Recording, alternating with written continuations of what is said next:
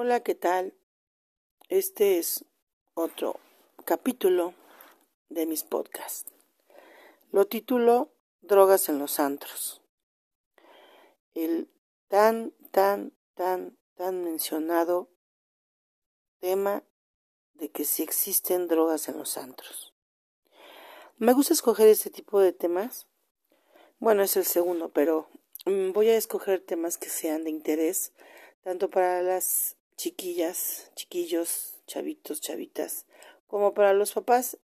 Alguna gente puede pensar que es muy difícil em, entre, entretener o tener un tema entretenido de interés para todo público.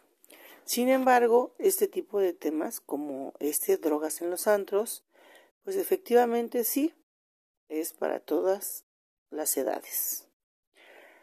Pues miren, yo tenía la edad de 18 años, iba en segundo semestre de la carrera de licenciatura en turismo, cuando me ofrecieron la gerencia de una discoteca, de una discoteca que iba a abrir sus puertas, era una franquicia que se, traían, de, de playa de la ciudad de Cancún, aquí a la ciudad de Puebla. Y me tenía yo ya tiempo de hacer pues fiestas en la preparatoria, y ya saben de esas fiestas que recaudan fondos para la graduación. Y en ese momento pues yo había hecho muchas fiestas en la preparatoria, entonces me conocían algunas personas, mm, pues se podría decir de la administración de ese lugar y me ofrecieron pues pertenecer a su staff como gerente de relaciones públicas a la edad de 18 años en el segundo semestre de mi carrera. Para mí fue así un súper wow, con mi oficina dentro del antro. Poder entrar y salir a lo que yo quisiera, subir y bajar por atrás en, los, en las salidas secretas del lugar. Era el antro de moda, era espectacular. Para mí ha sido la discoteca más bonita en la que he trabajado. Cabe mencionar que Trabajé 30 años en discotecas, un poquito más, casi 33 años en discotecas y en bares. Entonces, pues ese fue mi primer, mi primer trabajo. Imagínense a los 18 años, segundo semestre de la universidad. ¡Guau! Tener una gerencia de un antro, de un antro de moda en una de las principales avenidas de la ciudad. No, era lo máximo. He de decirles que desde que yo hacía así mis fiestecitas en algunos lugares, algunas discotequillas, mis papás siempre me decían, hija, ten cuidado con lo que tomas, hija, ten cuidado que no te vayan a poner algo en la bebida, hija, no sé qué, y yo decía, o sea, mis papás, ¿cómo saben si en sus tiempos ni había discotecas? O sea, ni había drogas de ese tipo. O sea, ¿cómo saben mis papás? Alucinan, están locos. No creo que, que, este, que eso sea real, que eso sea verdadero, ¿no? Bueno, pues empecé a trabajar a los 18 años en esa discoteca. y se hizo la inauguración, empezamos a hacer fiestas, empecé a visitar escuelas. No, no, no, tenía yo mi horario de oficina. Cuando salía de la universidad me iba para allá Llegaban mis amigas, mis amigos, no, hombre, era yo, bueno, me llegaban a mencionar y me llegaban a nombrar la reina de las discotecas. Porque pues no fue la primera en la que trabajé, les estoy comentando que trabajé más de 30 años, ¿verdad? Entonces, em, cuando estaba yo en la fiesta, de repente veía que se iban a una, pues digamos, a un pasillo hacia las oficinas así como grupos de gente con el gerente. Por eso no doy nombres, porque no quiero señalar a nadie, ni de la discoteca, ni del gerente. Este, porque pues había, yo era gerente de relaciones públicas, había gerente operativo, había gerente administrativo, había un contador y arriba de todos nosotros un gerente general. Entonces había un área VIP donde pues obviamente estaban los invitados especiales.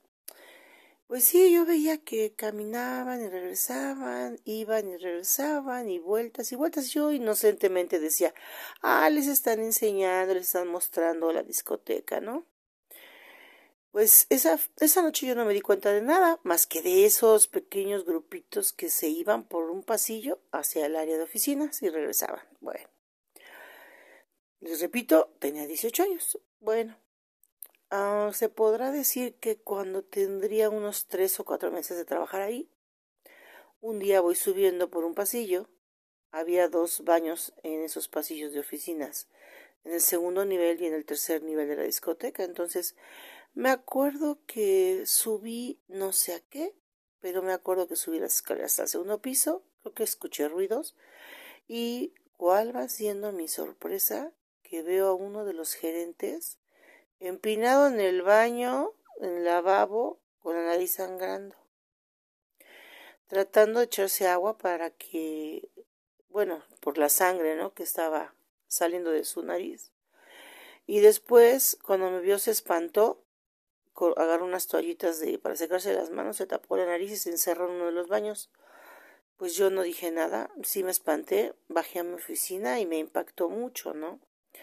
Al platicar con otra persona que incluso estaba antes que yo en ese lugar, le dije, era muy a mi amigo, le digo, oye, fíjate que pasó esto y esto, y se empezó a reír. Ah, seguramente se dio un pasón y que no sé qué. Yo, ¿qué es eso de un pasón, no? De verdad, tenía yo 18 años. Yo tenía tres meses trabajando en la discoteca. Yo no sabía nada, nada, nada, nada, nada de drogas. Entonces, eh, cuando me dijo, no, es que se dio un pasón, yo di un pasón. Yo estúpidamente dije un pasón. O sea, se pasó a rozar la, con la puerta, se pasó a rozar con el lavabo, no sé. Y se burlaban de mí. esta persona que le pregunté y otro chico que trabajaba también ahí, se reían de mí y me dice, ¿no sabes qué es eso? Yo, no, pues un pasón de coca. Yo, de coca, sí, de cocaína. Yo, no lo puedo creer. No lo puedo creer. O sea, qué impacto para mí, inocentemente, a mis 18 años. Qué impacto. Entonces, pues, como que me empecé a preguntar y preguntando se llega a Roma, ¿no?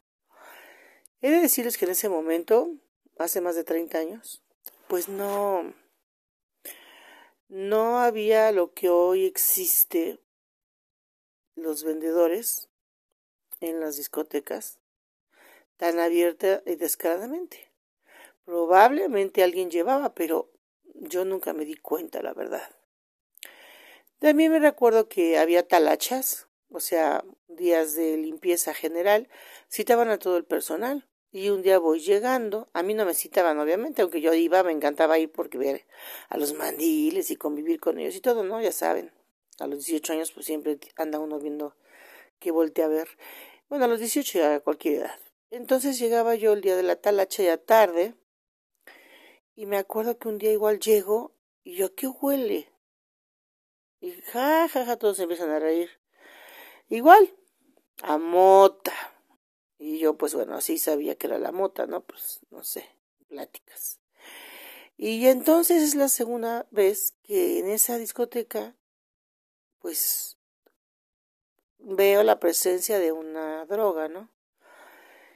Pues en ese momento igual, ¿no? O sea, para mí fue así como que, no manches, o sea, marihuana, bueno, están haciendo talacha, no es parte de la noche, es lo que yo pensaba, ¿no? Y eso fue todo lo que yo vi en esa discoteca.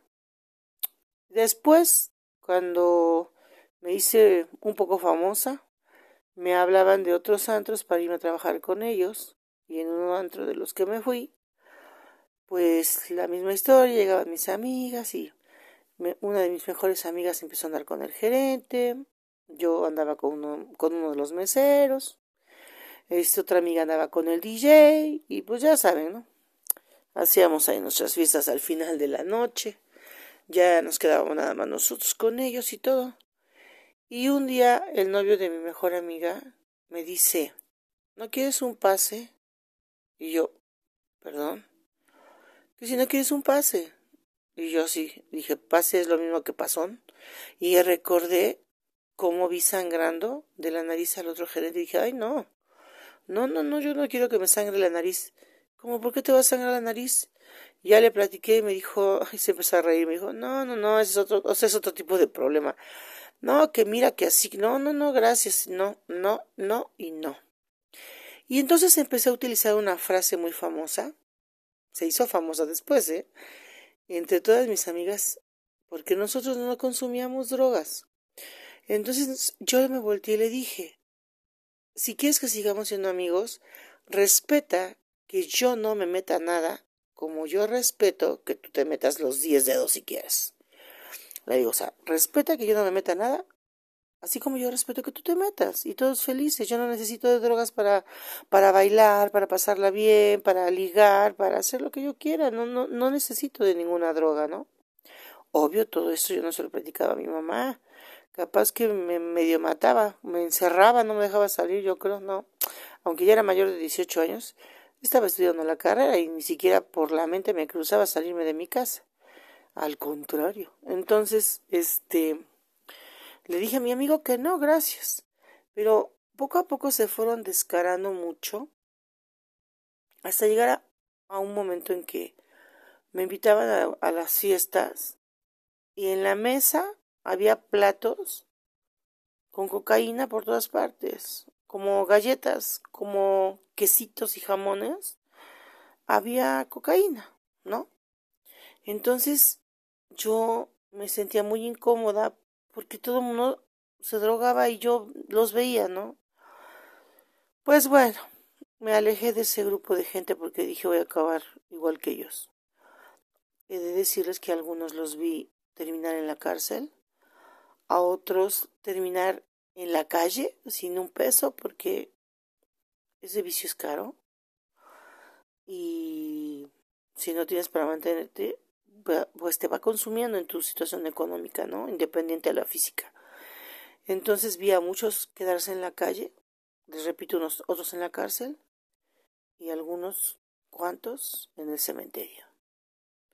Entonces, pues, ¿ustedes creen que yo viendo eso iba a querer probarlo? Obvio no. Y así fue, no lo probé hasta el día de hoy. Jamás he probado la cocaína. Pero bueno, volviendo al tema drogas en los antros, ¿qué puedo platicarles que he visto a través de 33 años? Todas las drogas habidas y por haber han pasado frente a mi nariz. Bueno, frente a mi nariz, aclaro, jamás dentro de mi nariz. Frente a mis ojos, vi mucho, vi muchas cosas. Sí, es muy escabrioso y se da, es muy propenso a darse ese tipo de adicciones en la noche en los antros. Sí, tienen razón. Pero ¿qué creen papás y mamás que me estén escuchando? Que también en la escuela, que también en un restaurante, que también en un centro deportivo, que también en un taxi, y perdón, perdón para los que van a las iglesias de cualquier em, religión. También en los grupos de las iglesias. También me tocó ver en el coro de la iglesia donde yo iba marihuana. Cocaína no, pero marihuana sí. Y pues, ¿a qué, a qué quiero llegar? ¿A qué conclusión quiero llegar con el tema? Sí. Sí, chavos, chavas, papás y mamás. Existen drogas en los antros, y muchas, muchas, más el día de hoy. Una gran variedad. Pero, ¿saben qué? En cualquier lado. En cualquier lado puedes conseguir un pase, como le llamaban en mis épocas. En cualquier lado puedes conseguir un cigarrito, un, un jalón de mota, un, este, ¿cómo le dicen? Un, un cigarrito. Igual también le llaman un pasecito, ¿no? Una chupadita de cigarrito de mota. En cualquier lado, ¿eh? Y actualmente, con todas las drogas que existen, pues hay quienes consumen hasta tachas para ir a trabajar, para estar bien en su casa. Hay quienes nada más las consumen los fines de semana para ir al antro. Hay quienes se meten tachas para hacer deporte o ejercicio. Y dentro de ese, bueno, es otro tema. También existen muchas drogas en ese tema, ¿no? Pero a lo que voy es que sí, hay que tener cuidado con los chicos cuando van a los antros. Pero no es como a mí ponerme en temor o predispuesta a encontrarlas. Como mis papás me decían, ¿no? Ten cuidado porque lo van. Sí. Pero ¿por qué nunca me dijeron ten cuidado porque en el grupo del coro de la iglesia también te pueden ofrecer droga? ¿O porque nunca me dijeron que en la escuela o en la universidad o desde la preparatoria también podía encontrar droga? Que eso no lo sabían mis papás. O a lo mejor en sus tiempos no existía. No lo sé. Lo que sí puedo decirles es que eh, hace cinco años, no es verdad, no es verdad, no es verdad. Siete años tuve mi último, mi último antro, ya mío propio. Y de fiestas, eventos y demás, pues tendrá un año, menos del año por que la, por la pandemia, unos cuantos meses he hecho eventos. Y pues he estado hasta cierto punto vigente todavía en, en, el, en los antros, ¿no? En una reunión de Año Nuevo le dije a todas mis contemporáneas, o sea, a las mamás de 55 años, y unos años arriba y unos años abajo. Estábamos en una casa de unas amigas, que hay seis mujeres, mm, la segunda, la tercera de mi edad, y bueno, pues, contemporáneas, y primas de ellas y todo. Hicimos una, un círculo de plática ahí en la sala, sin que estuvieran los señores, sin que estuvieran sus hijos. Y les dije, ¿Ustedes han hablado con sus hijos de drogas? Y todas volteaban a verme como si hubiera dicho, ya, nació el anticristo, ¿no? No, ¿cómo crees? ¿Cómo? O sea, no es posible, tienen hijos adolescentes todas. O sea, ¿cómo no han platicado con sus hijos acerca de, de drogas? Dije, bueno, ¿de sexo? No, pues de sexo sí, que no sé qué. Ok, ok. Le digo, es que las drogas, y empecé a platicarles mi historia, le digo, las drogas no nada más están en los antros. Ah, porque una de ellas dijo, yo por eso no dejo ir a mis hijos a los antros. Y le dije, mi reina, en la escuela, en los entrenamientos, en las fiestecitas, o sea, en donde sea pueden encontrar, pueden encontrar las drogas, o sea, no es necesario que la dejes ir al antro o lo dejes ir al antro. Lo que tienes que tener es más comunicación con tus hijos. O sea, platica con ellos, actualízate, mi reina. En ese momento tendrá unos, no, pues ya unos diez años. Le dije, ¿sabes qué? ¿Sabías que existen las tachas? ¿Qué es eso? Porque pues en mis tiempos solo había cocaína y marihuana. Y, y, heroína, que casi no, no había acceso a la heroína. Entonces les dije, ¿no conocen las tachas? No. Y así, así, de una en una, ¿conoces las tachas? ¿Conoces las tachas? ¿No es posible que había diez contemporáneas mías? Solo una había escuchado de las tachas, pero ninguna tenía el conocimiento, ninguna. Entonces les dije, ¿me permiten tantito? Fulanito, perenganito, les hablé a cuatro o cinco de sus hijos. ¿Ustedes saben qué es una tacha? Y todos contestaron sí. No, las mamás casi se desmayan. Y le digo, ¿ya han consumido tachas? Y todos se voltean a ver, ¿no? Con una cara de espantados. No. Digo, claro, están sus papás, ninguno me va a decir que sí. Ja, ja, ja, ja, ja, ja. ¿Ya nos podemos ir? Sí, ándale, váyanse. No, he de decirles que en lugar de que me dijeran, oye Lola, gracias por informarnos, o qué más nos puedes decir, ¿saben qué me dijeron? Me dijeron, ¿cómo es posible que les preguntes a nuestros hijos si, conocen las tachas? Y yo, pero si contestaron que sí. O sea, ahora me ven a mí como la mala de la historia. Perdón, infórmense. Yo les puedo confirmar o les puedo asegurar que estos chicos, si no las consumen, las han tenido en sus manos. Desgraciadamente hoy, diez años después, de esos chicos, algunos ya los han anexado. Yo ya no me quise meter en más. Yo no me quise meter en más con mis amigas porque esa noche pues perdí casi a todas, nada más me quedé con una. Las demás, ¿saben cuándo me volvieron a invitar a una fiesta? Nunca. Jamás, siendo que siempre me invitaban a sus fiestas familiares. Yo luego era la que no podía ir, pero sí me invitaban. Pues me volví como la oveja negra de sus amigas por haberle dicho a sus hijos que si conocían o habían probado una tacha. ¿Cómo me atreví a decirle a los chicos eso? En fin, lo guardo como una anécdota, cada quien sus hijos y demás.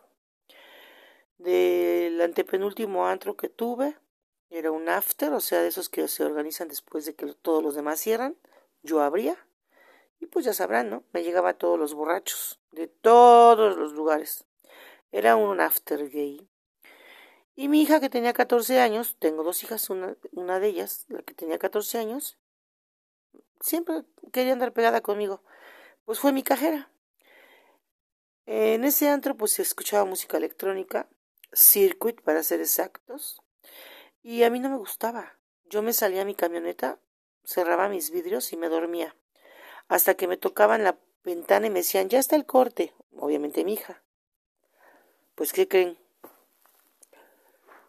Que un día llegamos a la casa y mi hija me dijo, mamá, ¿qué crees? que Mira lo que me regalaron mis amigos. ¿Qué te regalaron? Abre la mano y tenía un gramo de cocaína, dos, tres tachas de diferentes colores, unas pastillas, marihuana no. Y yo me quedé así y dije, ¿quiénes son tus amigos? Los que venden esto. Y yo, ¿perdón? No, no podía ser pues eh, ya me empecé a meter un poquito más al antro, me ponía unos algodones en los oídos y no, pues fulanito vende este, perenganito vende esto otro y no sé qué, y yo, Dios mío, ¿en dónde está metida mi hija, no? Si mi hija no hubiese tenido conmigo la comunicación que tuvimos, o que la confianza que nos teníamos, pues yo creo que mi hija hubiera terminado consumiendo todo eso, ¿no? Y recapitulando mi historia, si yo hubiese querido, si yo hubiese podido, sí, porque lo tuve a mi alcance, pero había algo dentro de mí que decía, no, no lo hagas. Lo único que puedo pensar y concluir es que eran los principios que me dieron en mi casa, la, no sé, la conciencia de que de que si estaba bien o no estaba bien hacerlo, no sé. Y siempre lo he dicho. Soy creyente y digo que fue Dios el que siempre puso en mi boca decir no. No y no. Y puedo decir lo mismo de mis hijas. O sea, ¿qué fue lo que hizo que mi hija en lugar de probar eso que le dieron en la mano, no lo hiciera? y sin embargo con la mayor de las inocencias abriera la mano y me dijera mamá mira lo que me regalaron o sea no sé se los dejo a ustedes de tarea lo que sí puedo decirles es que tengan abierta comunicación confianza platiquen infórmense tanto los que son chicos en qué se van a meter como los que son grandes Cuiden a sus hijos, cuiden a sus hijas, tengan abierta y directa comunicación con ellos. Es lo único que los va a salvar de volverse adictos o no a alguna sustancia, alguna, alguna droga. Que si existe drogas en los antros, vuelvo a repetir, sí, sí, existen drogas en los antros, como existen actualmente drogas en todas partes. El acceso a las drogas está en cualquier esquina, en cualquier lugar, en cualquier reunión, en cualquier centro de, reunión de chicos y de grandes, social, deportivo, religioso, eh, de estudios, en cualquier lugar pueden conseguir o les pueden ofrecer cualquier tipo de drogas. ¿Cuáles son las drogas actuales más comunes que se están consumiendo y se están vendiendo. La cocaína y la marihuana igual que siempre, pero hay muchas nuevas. El éxtasis, que ya casi pasó de moda. Las tachas, que están de super moda. Em, actualmente el famoso cristal. Y muchas otras, y muchas otras más. Vuelvo a repetir, investiguen, busquen ayuda, busquen gente que sepa, que tenga el criterio para poder platicar abiertamente este tipo de temas. y platíquenlo con sus hijos, con sus hijas. Y chicos y chicas, platíquenlos con la gente que tenga más confianza, tengan la, la confianza de platicarlo con sus padres. Si no existe ese canal de comunicación, busquen alguna gente, un maestro, un amigo, que puedan ayudarles a darles este tipo de información. Y concluyo diciéndoles que actualmente se droga quien se quiere drogar. No es necesario ni que sea el mal amigo, la mala influencia, no. Se droga hoy en día quien se quiere drogar y la consigue cualquiera en cualquier lugar. Así es que, pues, me llamo Lola y tengo historia. Y más que historia, es una vida. Hasta la próxima.